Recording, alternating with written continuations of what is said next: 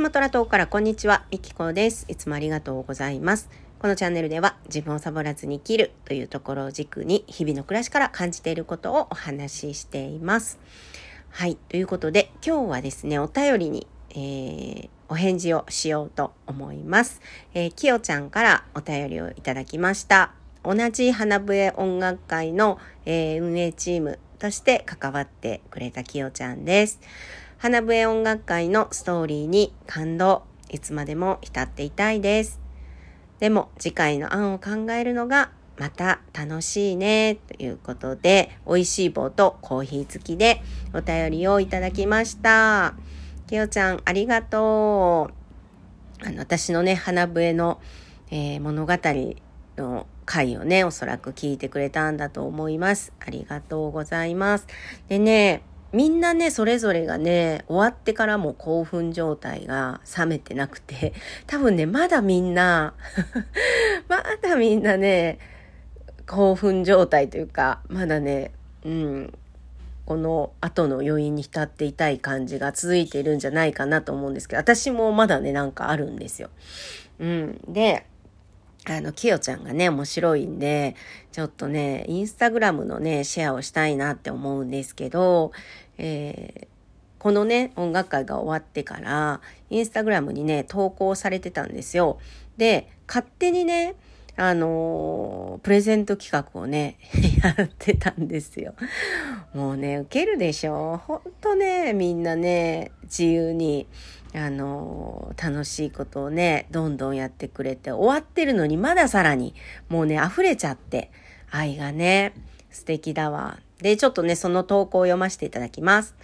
100名以上の方が聞いてくださって、ずっとずっと楽しい2時間半でした。優しくて温かくてユーモアがあって気持ちよかった。花笛がつないでくれたご縁にありがとう。毎朝ストーリーズに上げている空の写真とギリギリまで告知した時のインスタライブ用反転文字の写真です。ってね、そう、本当にね、あの、当日ね、あの、告知するのに、文字を書くとね、あれ反転するってなってね、クリアファイルに書いてね、これだったらいけるでしょうって言ってね、工夫しながらやったの思い出しますね。楽しかった。うん。はい。で、えっと、続きを見ます。えー、皆さん漢字の楽っていう字あるじゃないですか。あれに出ると振り仮名を振って、なんて読むかわかりますか？えー、先日お友達に教えてもらって花笛を吹くきよちゃんにぴったりって言ってもらった感じです。こそこそプレゼント企画してるので答えを DM してねって明日ストーリーズで正解を流します。胸がいっぱいでうまく書けないけど今年の漢字は楽です。楽、楽しいっていう感じね。うん。です。ありがとうっていう感じでね、インスタに投稿されてて、みんなわかりますか？これ。楽という漢字を書い楽しいね。で、出るっていう。えー、私ね、わからなかったんですよね。知らない方、多いのかもしれないよね。で、実際にね、あの、回答をインスタグラムでシェアをしてくれてて、奏でると読むそうです。楽しい出るね、楽に出るで、奏でるって読むそうです。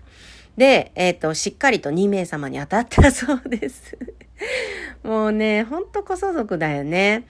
うん。で、こうやって2名の方にね、何が当たったのか、きっと、あれかしら。ね。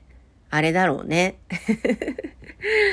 そうね、二人の方に当たったということで、まあ、花笛音楽会が終わっても、さらに溢れ出すものをみんな外に出してくれてる喜びをさらに私も感じました。で、別のお友達は、えー、サムネイルをね、担当してくれてた子がいて、もう担当っていうより、もうね、なんか私はあんまりそこは得意じゃないなと思ってね、誰かできるかなって言って、まあできなかったら全然自分でもね、作れるのは作れるので、うん。で、それをね、言ったらね、やるって言ってくれた子がいて、まあ、あんちゃんなんですけど、そのあんちゃんね、あんちゃんはもうね、頼んでないのに次々ともう本当に 当日用のを作って言うてるのにね、あのー、宣伝用のやつ、またできた、またできた言うてね、ほんでもう肝心な当日のやつも、あの、ちょうだい言うてね、当日言うて。ほんで、さらに、もう終わってからも、えー、ありがとうございましたっていうまたサムネイルを作ってね。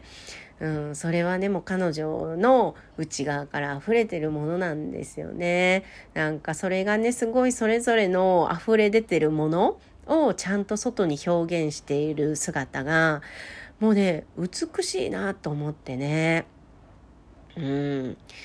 で、あの今日はね、神主が、あのえー、アーカイブをね、あの聞いてるよって言って、で、そのアーカイブ、ね、こんな場は私たちにしか作れないよねって言ってね、あの言ってくれていて、うん、なんかそれぞれがね、あのいろいろ感じてくれてでまたこうやってねこの喜び楽しさ嬉しさを次につなげていくんだろうなって、うん、でもう次への道がみんなそれぞれスタートしているのかなって余韻に浸りつつ次への道につなげていっているのかななんて思ったりしてまたねちょっと幸せな気持ちになりました。